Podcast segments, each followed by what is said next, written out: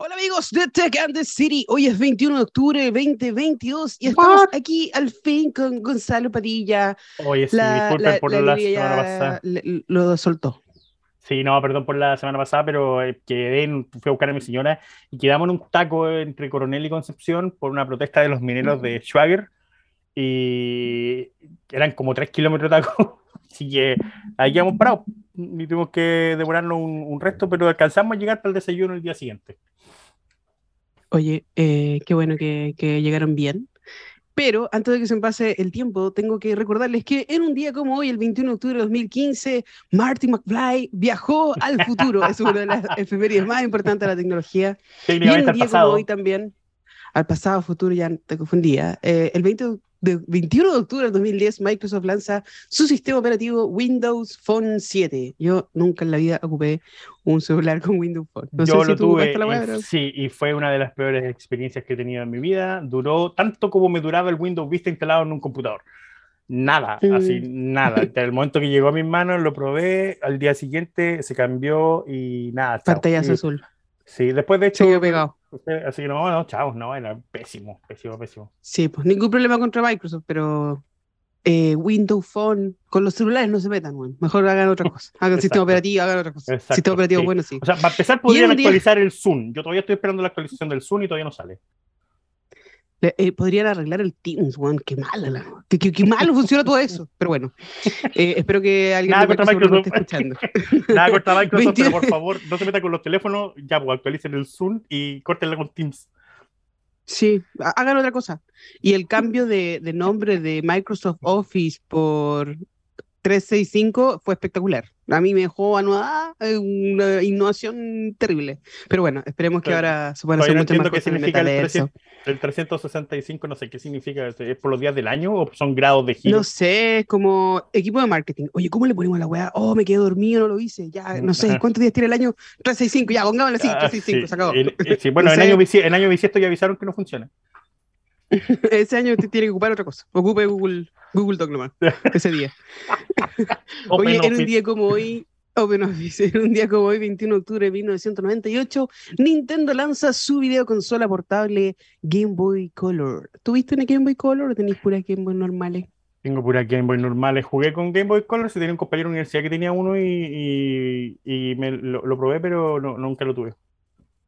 Todavía estoy esperando que me mande la consola, pero bueno. Eh, Ah, verdad. tenemos un, un invitado muy importante que, ¿cómo se llama? Que Del- pronto va, va a estar con nosotros y vamos a hablar sobre los videojuegos, sobre el metaverso, sobre Oh, la yes. sobre Oh, el yes. amor, Me gustan la tecnología. Pero primero nos vamos a ir con una canción que el príncipe de las perillas nos tiene preparada con mucho entusiasmo. Nos vamos con Pearl Jam, Last Kiss. ¡Aplícale play! Hola amigos de Tech and the City, estamos de vuelta hoy viernes 21 de octubre con nuestro invitado hiper internacional de la Universidad Internacional de Valencia, él es José Martí, Martí, perdón, vicerrector de investigación y transferencia de la Universidad Internacional de Valencia, View, que nos está transmitiendo directamente desde Marruecos. Hola José Martí, oficialmente el invitado más exótico que hemos tenido. más exótico y con Sí. el más rico del mundo. Sí. ¿Cómo estás, José? Estoy muy bien, muchas gracias. Qué bien, como ya es tradición aquí en Tech and the City, te tenemos que preguntar sí o sí, ¿cuál es tu relación y amorío con la tecnología? Y por favor, dinos de una vez por todas, ¿quién es ¿Quién José, es José Martí? Martí? Bueno, pues eh, al, al margen un poco del perfil profesional, ¿no? Que ya has comentado como mm, vicerrector de investigación y transferencia de, de BIU, bueno, pues eh, soy un apasionado sobre todo de, de los videojuegos. Eh, tengo un perfil un poco ecléctico porque aunque en, en los últimos años, digamos los últimos 15 años, viré hacia, hacia, el, hacia el marketing, realmente mi primera licenciatura y, y doctorado fue en Bellas Artes, con lo cual yo en un principio iba más para artista que para investigador y, y para profesor eh, y todo esto. Y bueno, la verdad es que eh, desde, desde pequeño, ¿no? Recuerdo, bueno, pues una pasión por los videojuegos. Si no recuerdo mal, el, el al margen, pues e, efectivamente, de una consola eh, Atari de estas súper rudimentarias de cartuchos eh, para jugar al Pong y a un juego de submarino con unos píxeles que prácticamente eran cuadrados, que no se veía nada más. Eh, quizá ese es el primer recuerdo. Un, un ZX Spectrum fue el siguiente protoordenador, por decirlo de alguna manera, que recuerdo con el que, con el que también jugaba. Y el, tercero que recuerdo que aquí ya sí que eran con discos floppy, los floppy disks de, de cinco y un cuarto. Esto ya eran juegos como más em, sofisticados, ¿no? Todos los de Sierra sobre todo, ¿no? King Quest, Space Quest, Police Quest, eh, todos los de LucasArts, era un apasionado de aventuras conversacionales, ese ya era un, un, Invest con pantalla de esta de fósforo verde, un monitor más grande casi que un televisor, para quien se acuerde que haya vivido esos tiempos. Y sí que es verdad que, bueno, apasionado de los videojuegos y aunque como he comentado originalmente em, iba para, para artista, ¿no? En concreto para pintor, porque mi especialidad era pintura, en, mi tesis empezó a cambiar un poco la cosa, porque la tesina ya la hice sobre aplicaciones artísticas de la realidad virtual. Eh, recuerdo era el gran momento de los festivales de Cannes como Imagina, eh, toda la explosión de, las simulaciones 3D, empezaban las animaciones y ya empecé un poco a explorar toda la, toda la parte, digamos, artística, ¿no? Hice, hice además mi tesis, eh, al margen, digamos, de, de esta tesina, ya fui modificando un poco y me fui sobre todo a los formatos híbridos publicitarios y ahí es donde volví a enganchar a retomar el tema de los videojuegos. Analizaba, por ejemplo, los advert games, ¿no? Videojuegos publicitarios, ya desde un punto de vista, eh, como digo, de comunicaciones, de marketing, de publicidad. Y bueno, es lo que un poco, e, esa tesis es lo que cambió un poco eh, para bien o para mal, yo creo que para bien, yo creo que para bien, eh, mi rumbo eh, profesional y, bueno, pues ya hice un segundo doctorado en, en, marketing, ¿no? Para, para, reforzar, porque no era, no era mi background, no venía yo de ahí y necesitaba reforzar y ya desde entonces pues he continuado con, con tema de marketing y vinculando también mucho en la parte, digamos, profesional, docente e investigadora los videojuegos, eh, sobre todo la gamificación. Es decir, pues los últimos siete, ocho años he estado liderando varios proyectos y dirigiendo varias tesis doctorales sobre em, la aplicación de la gamificación en educación. Buenísimo. o sea, ¿cómo, usar la droga de la gamificación a favor de la educación? Bueno, e, es verdad, es que cualquiera que haya jugado un videojuego em, sabe que los videojuegos pueden ser altamente adictivos y esto tiene una parte negativa, ¿no? Es decir, cuando, cuando esa adicción, como, como has comentado, a los videojuegos te lleva a desatender otras facetas, digamos, de tu vida, pues evidentemente, como cualquier otra adicción, tienes un gran problema. Pero si se sabe utilizar, digamos, esa no adicción, pero sí fuerte motivación, ¿no? Ese enganche, ese engagement, esa motivación para realizar una actividad profesional o para estudiar, eh, bueno, pues tiene una parte... Eh, muy sí, definitivamente. De hecho, conozco la experiencia, eh, por suerte, muy de cerca. Tuvimos la posibilidad de trabajar con el profesor Christian Pick aquí en, aquí en Chile. Él, de hecho, es, español y trabaja también con el tema de videojuegos y en educación de preescolares, en habilidades matemáticas específicamente.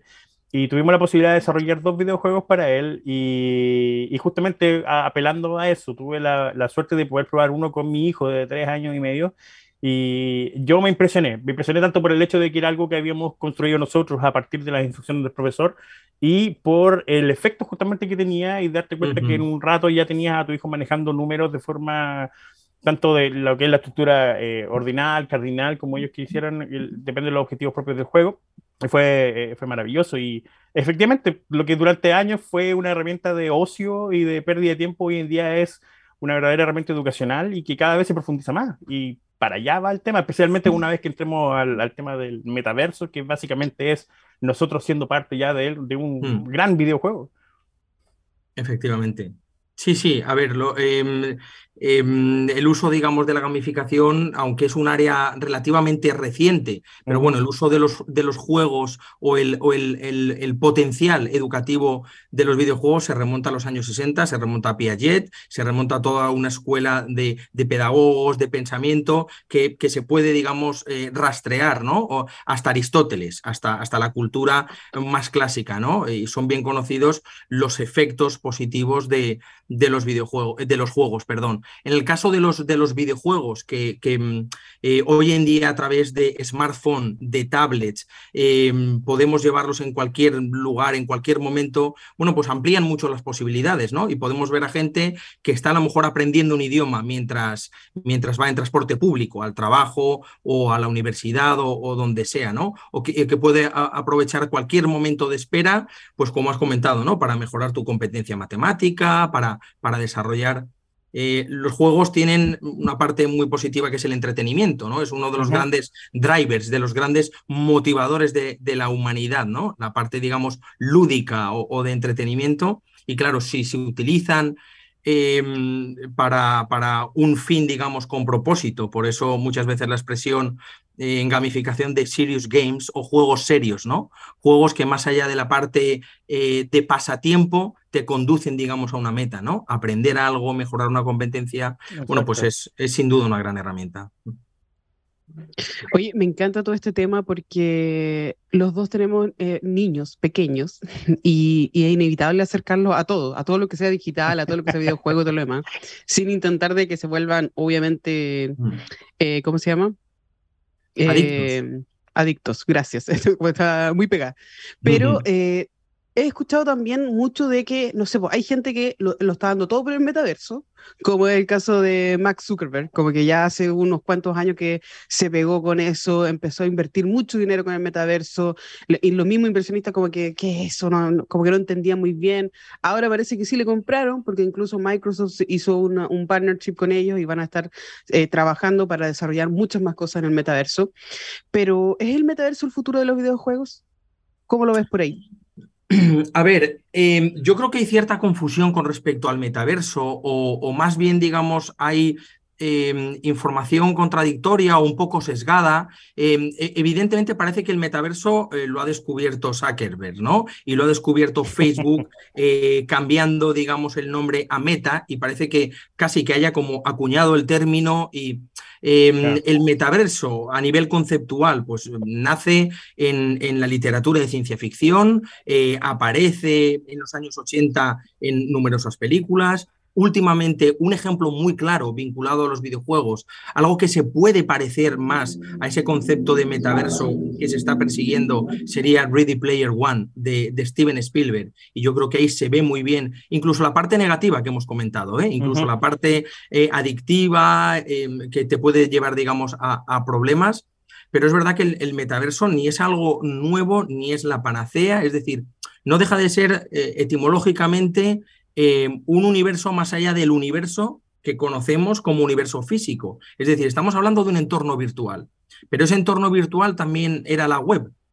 La web inicial con HTML también nos presenta de alguna manera un mundo digital, un entorno digital que no es nuestro entorno eh, físico luego se lleva a una web 2.0, 3.0, 4.0, como se quiera llamar, ¿no? Con cada vez más ancho de banda, em, más posibilidades para, para la simulación. No nos olvidemos que la simulación y la realidad virtual, ¿no? Que es lo que nos acerca a ese sueño de mundo paralelo interactivo, en tiempo real, como hemos visto en películas de ciencia ficción, ¿no? Ready Player One, por, por no nombrar ninguna anterior, ¿no? Johnny Mnemonic o, tantas otras que podríamos eh, comentar. Bueno, pues... Eh, eh, que la, referencia fue, fue, pero demasiado de Excelente referencia, sí, muy bien.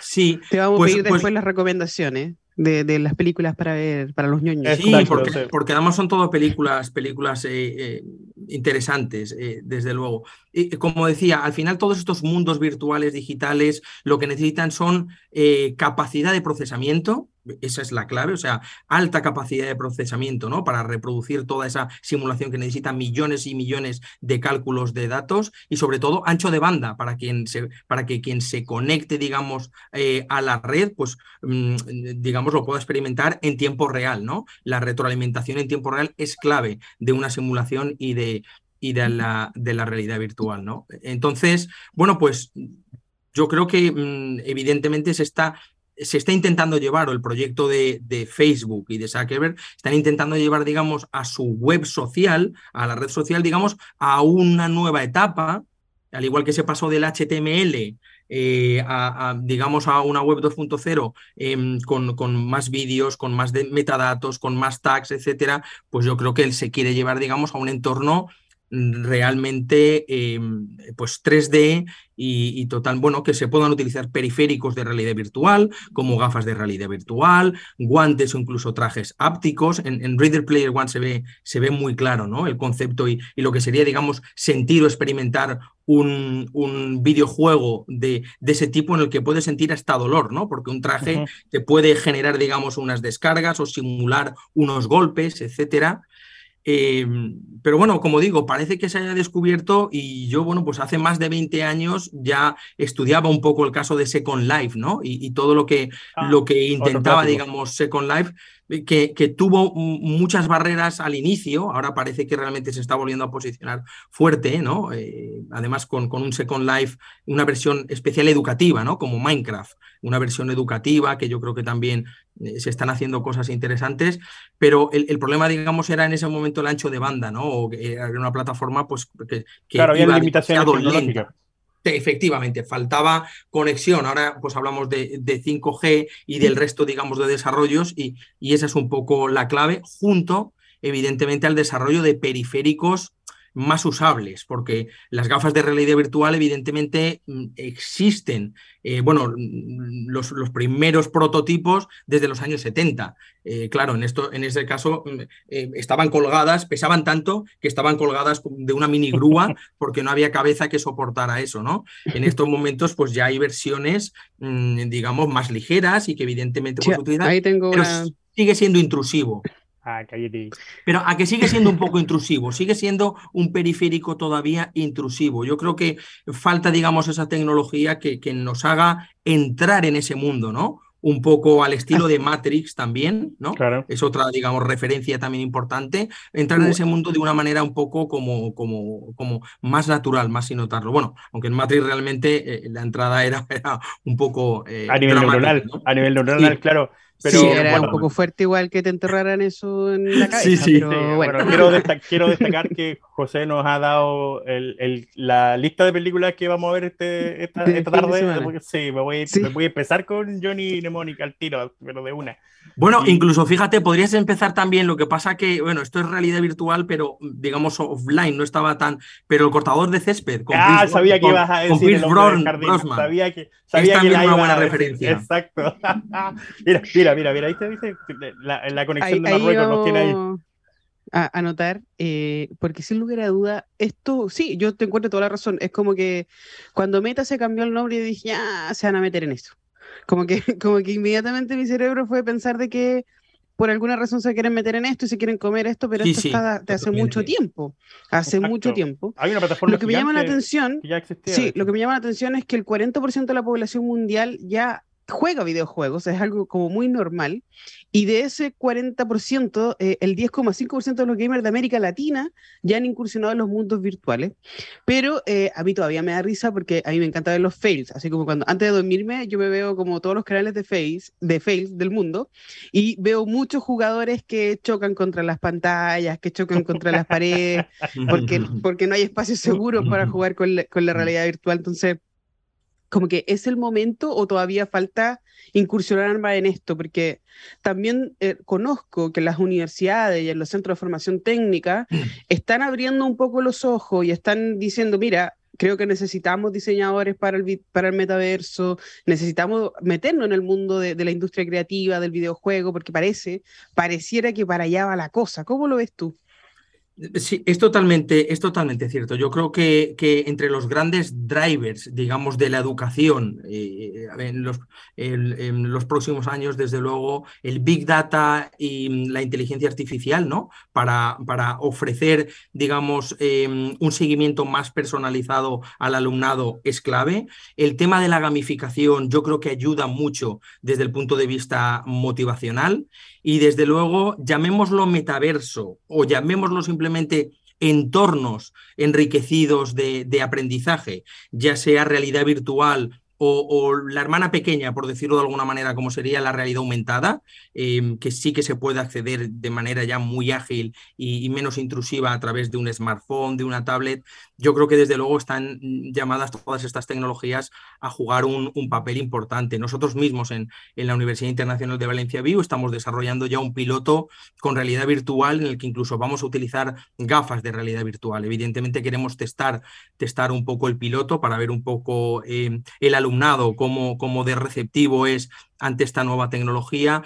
Pero yo creo que aquí, la clave, como siempre, es no, no, pensar en la tecnología por la tecnología, en, en, apuntarse, digamos, a un carro, porque evidentemente Facebook y Zuckerberg tienen ese tirón que en cuanto han empezado a hablar de metaverso, bueno, pues como decíamos, ¿no? Parece que, que no existía hasta ese momento. Yo creo que aquí la clave, y sobre todo en educación, es utilizar una tecnología que realmente permita mejorar el aprendizaje. Si no, no tiene sentido. Si, si, si al alumnado le vamos a pedir que utilice gafas de realidad virtual o que se familiarice con, con, em, con em, realidad aumentada, etcétera, y no percibe ningún valor, dice, es que esto mismo lo puedo aprender en un libro en papel o esto mismo con un vídeo a través del campus virtual. Eh, no tiene sentido esto. Ahora, si, si, a través, por ejemplo, de la realidad virtual lo que vamos a hacer es que en unos estudios de fisiología, por ejemplo, pues em, el estudiantado sea capaz de incursionar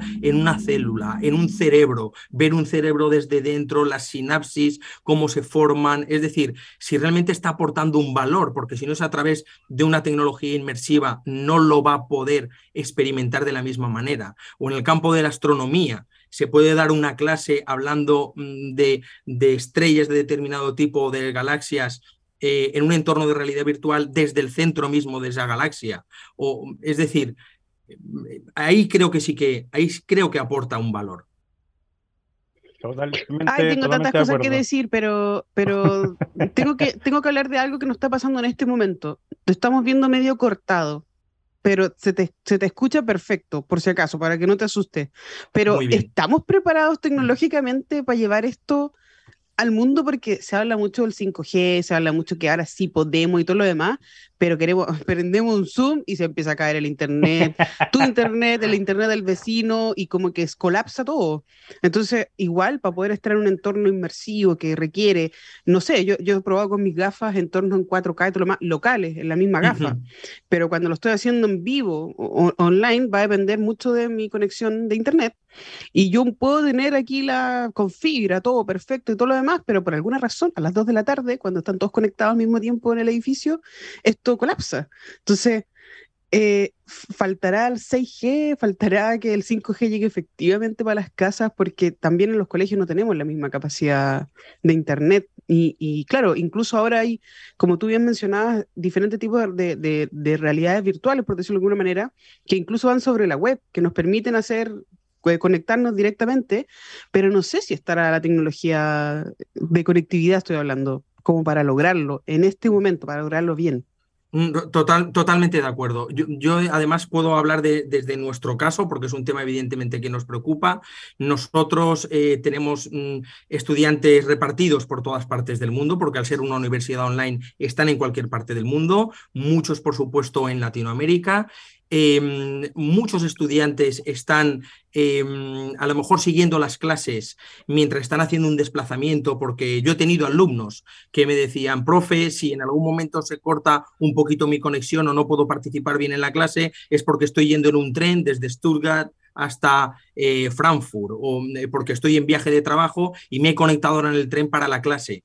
Eh, tenemos que ser realistas, que no podemos ser, digamos, mm, eh, naif, ¿no? A la hora de pensar que en todas las partes del mundo, en todos los momentos y en todos los contextos va a haber pues un ancho de banda suficiente, una calidad, digamos, en la red, porque si no, al final lo que haremos será frustrar a, las personas o estudiantes en, nuestro caso. Por eso yo creo que hay que ser muy cuidadoso, la tecnología está ahí. Yo creo que es, muy interesante empezar a hacer pilotos y sobre todo antes de seguir avanzando, eh, al final eh, el centro de, de la educación es el estudiantado. Mm, no tienes que diseñar tú lo que consideras que debe hacer el estudiantado, sino tienes que facilitar o poner los medios, adaptarte a sus necesidades para que realmente estén motivados y puedan seguir las clases. Y yo creo que hay que ser cautos a la hora de hacer todos estos eh, eh, pilotos que, con, con, con asignaturas, con, con eh, digamos, áreas de conocimiento que, que, tengan sentido y no lanzarte a lo loco porque en el caso concreto de, de este metaverso muy orientado a la realidad virtual, lo he dicho desde el principio, la clave es el procesamiento, millones y millones de millones de datos que hay que procesar y luego hay que distribuirlos en tiempo real, ancho de banda. Igual que en el año 2000, pues existía la tecnología del streaming y podías ver vídeos ya en streaming, pero a lo mejor se cortaba cada 10 o 15 segundos el vídeo. Pues claro, eh, no es agradable, no es agradable de ver. Y te lo podías descargar el vídeo, eh, pero a lo mejor tardabas 14 horas en descargarte un cortometraje de 9 minutos, por decir algo. ¿no? Entonces, eh, yo creo que tenemos que ajustarnos nuestros deseos, digamos, a la realidad, digamos, tecnológica y de los diferentes contextos a los que nos dirigimos. Para que, te escuchen por ahí toda la gente que está planificando esto en la universidad, en los colegios, es necesario, por favor, no sé, hagan conexiones por cable, como que no dependan del wifi porque es más mm. complejo, nos limita mucho el ancho de banda. Mm. Otra cosa que te quería preguntar era, ¿qué pasa con todo esto? Porque a mí me, encanta todo el tema que sea tecnología con, propósito. Eh, yo vivo para eso, me despierto para eso, me levanto para eso. Pero eh, muchas de las empresas que se están metiendo en el mundo del metaverso están más preocupadas del marketing, de cómo voy a vender la polera virtual, de cómo voy a vender los mm. tokens, cómo voy a vender el NFT, mm. como metiéndose como con esa mirada, obvio, y que por detrás le dicen, sí, pero vamos a tener clases súper buenas y todo lo demás, y, pero cómprale a tu personaje, a tu perfil, esta polera de Nike que sale 120 dólares virtuales y te vaya a ver perfecto en este mundo virtual. Y todavía yo, por lo menos yo personalmente, me, como que no confío en todas las fuentes que están intentando vender NFT. De repente me llegan así como spam por Twitter, mm. así como cómprame esto o sé embajador de esto. Y, la gente todavía está dudando del Bitcoin y nos estamos metiendo a otro lado que es más o menos parecido, pero no sé qué faltará educación también para partir en esto, como para llevarnos allá, diferenciar bien cómo el papá se va a meter así como, papá, por favor, compramos un NFT. Como que, ¿qué es eso? ¿Cómo, le explicamos? ¿Cómo avanzamos en ese aspecto? A ver, yo creo que sí, yo creo que hay que ser cuidadoso sobre todo cuando a lo mejor el público objetivo ¿no? de esta monetización, pues a lo mejor es, es gente joven y es gente a lo mejor que, que, bueno, pues no sé si saben o no del todo el valor del dinero o cada vez que le están dando al botoncito lo que, lo que eso implica a lo mejor para la tarjeta o para, para la cuenta asociada, ¿no? Evidentemente... Em, todo esto parte en general de un modelo freemium que se ha ido popularizando últimamente y que hay que tener cuidado, es arriesgado. Es decir, el modelo freemium, por ejemplo, en videojuegos está muy claro, viene de una primera versión gratuita que te descargas y que puedes jugar. Y a partir de ahí, cuando quieres subir de nivel o pasar a otro nivel em, en un videojuego de carreras de autos, por ejemplo, cuando quieres em, conducir un auto, una marca específica, o cuando a tu avatar, como has comentado, quieres vestirlo de determinada manera, pues es un poco pase por caja, ¿no? Suma, suma, suma y ve comprando, ve comprando tokens, ve comprando eh, monedas. Yo creo que em, en el caso de los, de los non-fungible tokens, de los NFT, yo creo que a priori plantean una, siendo muy cuidadosos, pero a priori plantean una ventaja porque em, el concepto último, el concepto último sería que si yo me compro esa polera en un videojuego o en un entorno determinado y luego me voy a otro videojuego o me voy a otro entorno determinado, pudiera seguir utilizando ese NFT que no sea propietario, digamos, de la plataforma. Es decir, yo he vestido a mi, a mi avatar con esa polera y digamos que luego por la tarde tengo una reunión de trabajo y mi avatar va a poder ir vestido con esa polera. Es decir, voy a poder llevármelo y no tendré que comprar cada ítem en cada una de las plataformas propietarias, e, etcétera, etcétera. Evidentemente yo creo que desde ese punto de vista el concepto está bien, ¿no? Eh, es algo así como quien se compra un mundo en el, en el, en el, en el un libro, perdón, en el mundo físico y se va de viaje a otro país y se lleva el libro con él y lo tiene que leer ahí. Imaginaros que cada vez que, cambiaras de país porque estás viajando, si quieres seguir leyendo el libro, te tuvieras que comprar un nuevo libro ahí, ¿no? Con lo cual yo creo que ese concepto está bien, pero intuyo que no va a ser fácil porque para eso se tienen que poner de acuerdo muchas marcas y, en la tecnología si algo hemos aprendido es que al final em, se pelea mucho por, por, los entornos propietarios, ¿no? Por los entornos, digamos, que una marca puede controlar al 100%, eh, y que a lo mejor no quiere compartir porque evidentemente parte de sus beneficios, ¿no? Viene con la monetización de, de, los ítems, de los tokens en, en, su plataforma. Yo creo que es todo un reto eh, comercial y de negociación para las marcas. En el fondo creo que es, una, es, es un buen concepto, una buena idea, pero es verdad que también es arriesgado, ¿eh? porque, bueno, pues casi seguro Casi seguro que todos conocemos algún caso en el que un niño pequeño de la familia ha empezado a jugar un juego gratis y a lo que nos hemos dado cuenta, eh, pues se ha gastado dinero o más del que debería, ¿no? Sí, ha, pasado que pone la tarjeta de Roblox. en Roblox o algo y las microcompras y las microtransacciones te roban todo el saldo hasta, hasta que ya no se puede nomás, pues, pero sí, es, difícil además entender, si apenas entendemos este mundo, entender un mundo en el metaverso. Eh, bueno, más aún cuando le hace mala fama, disculpa, pero cuando además le hace mala fama, o sea, eh, hoy en día uno escucha la palabra blockchain, por ejemplo, y lo tiendes a relacionar el tiro con algún tipo de estafa tipo Bitcoin. Piramidal. que, claro, exacto, siendo que es una, una, una, tremenda herramienta y una infraestructura muy, muy poderosa y que tiene un montón de ventajas. Lo mismo con los NFT, o sea, cuando recién se lanzaron los NFT veíamos a gente famosa comprando por 600 mil dólares un NFT y hoy en día en la noticia sale que ese NFT vale solo 10 dólares. Entonces, que básicamente es como el arte funciona, el arte es el valor que uno le, que le da el valor que uno quiere, que, que la persona le da. Fíjate, fíjate, si me permites, porque es posible que hayáis oído este caso, porque evidentemente ha, ha causado conmoción. Eh, y a mí, evidentemente, como os he comentado al principio, ¿no? Viniendo del mundo del arte eh, todavía más, eh, posiblemente habéis oído la noticia de este coleccionista norteamericano que quemó un dibujo original de Frida Kahlo valorado en 10 millones de dólares para convertirlo en un NFT y con ese NFT y las copias que iba a vender, eh, una edición limitada, pero de vete a saber cuántos miles de copias, pues pensaba ganar 16 millones de euros. O sea, había quemado un dibujo original de 10, de 10 millones de dólares, perdón, y pensaba ganar 16. Y evidentemente estaba siendo investigado por las autoridades mexicanas porque, mm, perdona, pero es un bien de la humanidad ese dibujo. Básicamente y no puedes quemarlo eh, hacer perder a la humanidad eh, ese patrimonio, digamos, tan, tan alegremente, ¿no?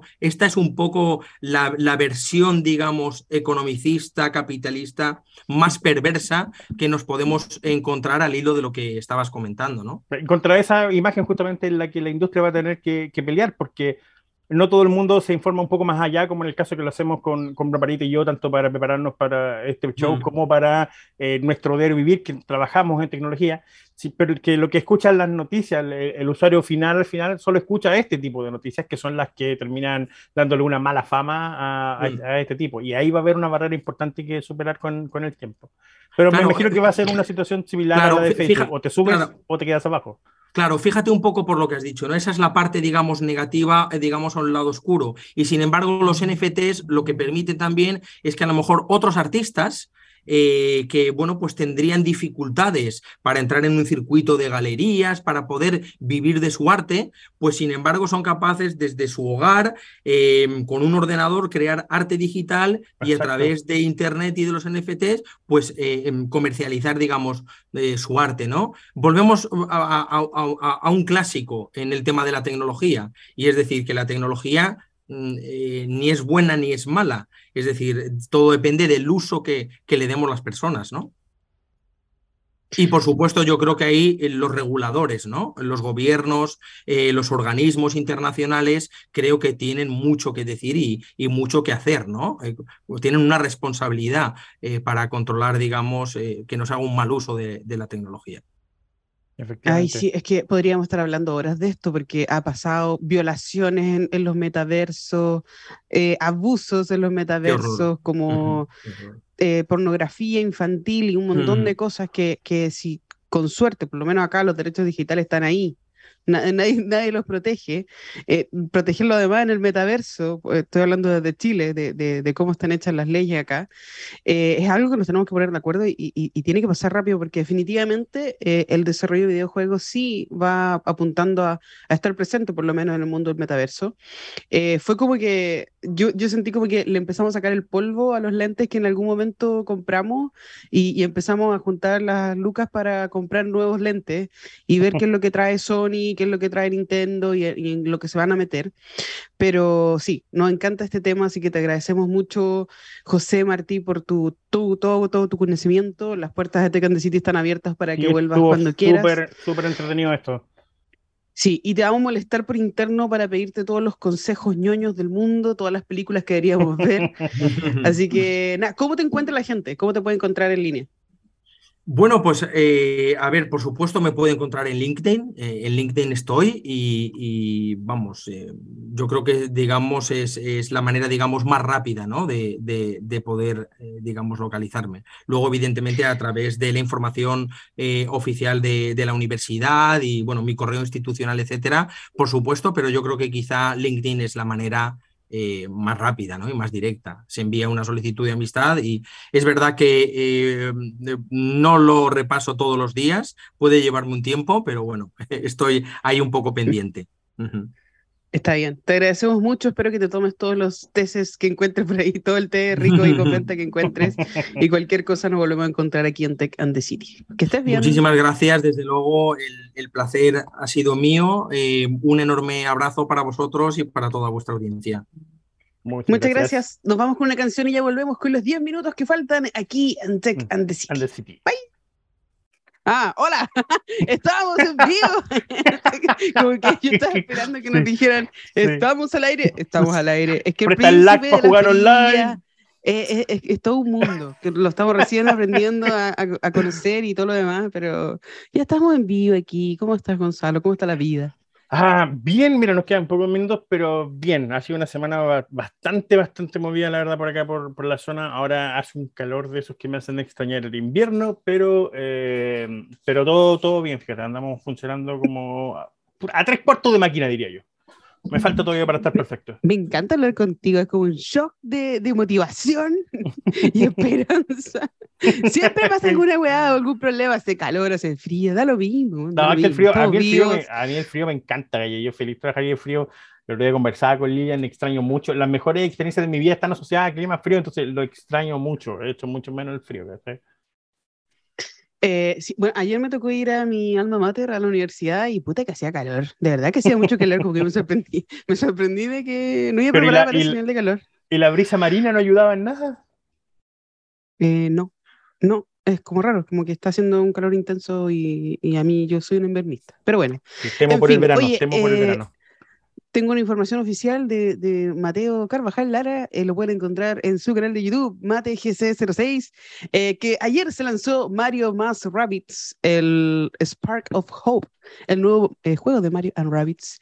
ya lo pueden comprarlo, si lo, bueno, si lo reservaron, porque yo creo que ya se fue completamente, lo pueden comprar digital, pero ya está para Switch, el nuevo juego de Mario y Rabbits. Oye, hablemos de digitalización en los cinco minutos que quedan de videojuegos y de productos en general, porque estoy enojadísimo. Enojadísimo. Está bien, cuéntanos, ¿por qué estás enojado? ¿Cómo te puede costar 80 dólares, 70 dólares un juego digital? Digital. ¿Cachai? Cuando antes pagábamos esos precios por tener el disco, tener la caja, tener la impresión, tener. Déjame agregar una cosa. Además, tenemos que pagar impuestos sobre eso. Además, pagamos impuestos sobre eso. Y, y, aquí viene la parte que más me ofende. Esta maravilla, que creo que está, parece que esta maravilla de aquí, mi, mi, mi, Kindle, que lo amo, lo adoro y toda la cuestión, una de las grandes ventajas de este era que los libros iban a ser más baratos. Y hoy en día hay títulos que son más caros en Kindle que en papel. Entonces, ¿what? ¿Qué está pasando? ¿Cachai? ¿Por qué? Porque yo, la, idea de la digitalización en, cierta forma era justamente democratizar el acceso, ¿cachai? Para gente por, por, porque iba a abaratar costos y nos estamos encontrando con un escenario totalmente contrario. Entonces, ¿cómo, cómo, cómo lo soluciono que no sea pirateando? Eh, voy a decir algo quizá algo impopular, pero es como cuando se pusieron a vender ropa sustentable y era ropa usada y que ahora sale 10 veces más caro. Ah, claro, vintage. Como que, no sé, vintage. Y, y qué weá, si antes salía Luca ir a comprar ropa usada a algún lado y ahora es 200 bella. Manda un inbox. Qué chucha. Como que echaron a perder todo. porque siempre hacen lo mismo? Malditos Está hippies. Mal. entonces, entonces me, me, molesta un poco, especialmente me duele el tema del, del Kindle. El Kindle encuentro que, que, que y no sé si lo están haciendo quizás para potenciar un poco el tema de los, de los audiobooks, ¿cachai? O algo por el estilo, porque los audiobooks están baratos. Eh, de hecho, Amazon saca promociones constantemente de, de, darte créditos para comprar audiobooks y todo eso, pero, pero aún así lo encuentro eh, ridículo. Lo encuentro totalmente ridículo. Eh, Está bien, pues sí, eso lo debería ser, pero en la página de txplus.com ustedes pueden encontrar en la parte de cultura un, una cuestión que dice el aumento de la lectura en jóvenes y la preferencia por libros físicos. ¿Será que los libros físicos nuevamente empezaron a, a, ser populares y para cagarla mal le subieron el precio a los digitales y por eso nos estamos devolviendo los físicos? No sé. Bueno, con estos precios. Está pasando. Con estos precios, eh, mira, yo no lo cambio. A, a mí el Kindle me cambió la vida. Yo solía eh, eh, por mi antigua profesión de biólogo marino, yo solía embarcarme y navegar por varios meses haciendo investigación y, me embarcaba con fácil un par de kilos en libros. Cuando conocí el Kindle, el Kindle me cambió la vida, se me permitía llevar una biblioteca completa y ya no me limitaba a leer cuatro o cinco libros, sino el último viaje me leí 13 libros en un, en un verano, Y todo gracias justamente a esta, a esta, a la posibilidad de tenerlo así. Entonces, para mí siempre ha sido una buena herramienta, pero pero ¿qué pasa con los precios, Gaya? Especialmente cuando ni siquiera lo estás comprando acá, lo estás comprando, en el, lo comprando en el extranjero, compráis libros originales que hay eh, en, inglés en mi caso, y aún así siguen siendo súper caros. Yo debo reconocer que yo soy fanática de, de comprar libros físicos. ¿Por qué? No sé, tengo todas las herramientas posibles digitales del mundo, por leerlo en mi celular, que se abre, toda la weá, pero yo voy a comprarme libros físicos porque los amo. Aunque de repente no tenga tiempo para leerlo o que no sea tan fácil llevar la mochila, da lo mismo, yo amo los libros físicos y de eso se está hablando en, en este reportaje que está en xplus.com de la gerenta de la categoría libros de buscalibre.com por si lo quieren leer, pero me parece eh, extraño, o sea, a mí yo esperaría, al igual que los juegos, que salieron más baratos, pues los, juegos digitales 60 dólares, Juan, para eso me compro un juego completo con la cajita, con el, ni siquiera vienen con un manual ahora, pero ojalá que vinieran con manual. Exactamente. oh, ¿te acuerdas cuando Nintendo, Nintendo traía los pósters? Venían los pósters adentro de, de, algún juego de promoción, eran maravillosos. Eh, una vez estaba conversando con Gabriel León sobre el tema de los libros, de por qué te quedas con los libros después que los lees, porque Gabriel tiene una biblioteca enorme en su casa. Y, y yo le decía que yo, la verdad que a menos que el libro haya sido un regalo o lo haya comprado como souvenir, ponte tú, cuando estuve en, en, en Hong Kong, me compré un libro que no sé lo que dice, pero me gustó cómo se veía y lo compré, ¿sabes? Era bueno. Eh, Era bueno, bueno. A menos que fuera, que fuera uno de esos motivos, yo los libros los leo y si me gustan mucho los regalo, ¿cachai? Busco a alguien a quien yo sé que le gusta el libro y toma, te regalo el libro, ¿cachai? Entonces, y en general mi colección de libros físicos deben ser, no sé, unos 20 con suerte, ¿cachai? Porque en general los regalo y Gabriel me queda mirando así, casi como si estuviera diciendo una blasfemia de por qué estoy regalando los libros. ¿De qué voy a hacer con los libros? claro, eso. ¿Qué voy a hacer con, qué voy a hacer con los libros? Sí, eh, por aquí, por interno, mi hermana te dice, me dice que te compres los libros de la COPEC, que están bien buenos, y que no hay nada como le leer un libro nuevo. Y para mí, los libros son tesoros. O sea, como es difícil regalarlos, pero sí me había acostumbrado a leer un libro en el avión y eh, obligarme a leerlo completo y después dejarlo en el aeropuerto. Que no sé si he visto que hay esas campañas de que uno puede dejar su libro ahí y hacer intercambio de libros, lo encontré como bacán. Pero eh, sí, yo tengo la misma queja con respecto a lo que tú dices, con respecto a los videojuegos, los libros, todas las cosas digitales. Eh, yo no entiendo por qué no está saliendo tan cara la vida, tan caro, tan caro vivir. ¿Por qué sea tan caro vivir? ya no quiero ser un adulto. Todo sale caro. Renuncio. Renuncio, no. Está todo caro. pero Pero, pero no sé si es porque está, de, está todo muy de moda, porque si, si la industria creativa está avanzando como está avanzando, están vendiendo millones de billones de dólares en juegos, eh, tiene sentido, pues si salen 60 dólares cada weá, imagínate multiplicado por todo el mundo. ay, con lentes de sol, ¿cómo estás? ¿Cómo está? Dice la tía. Bien, dice. Ah, cállate, estúpida. sí. Ya estamos en la hora, entonces que eh, nos quedamos con esta queja. Sí, podemos mirar en conjunto, pero si quieren comprar el nuevo juego de, de, de, Mario Rabbit sale 60 dólares. sale igual de caro. Así, así que eso, nos vemos. Nos vemos, un abrazo a todos. Nos vemos el próximo viernes. Cuídense todos. Tech and the City, diga eh, Tech and the City. Acuérdense, a las 2 Tech and the City por TX Plus. Chao.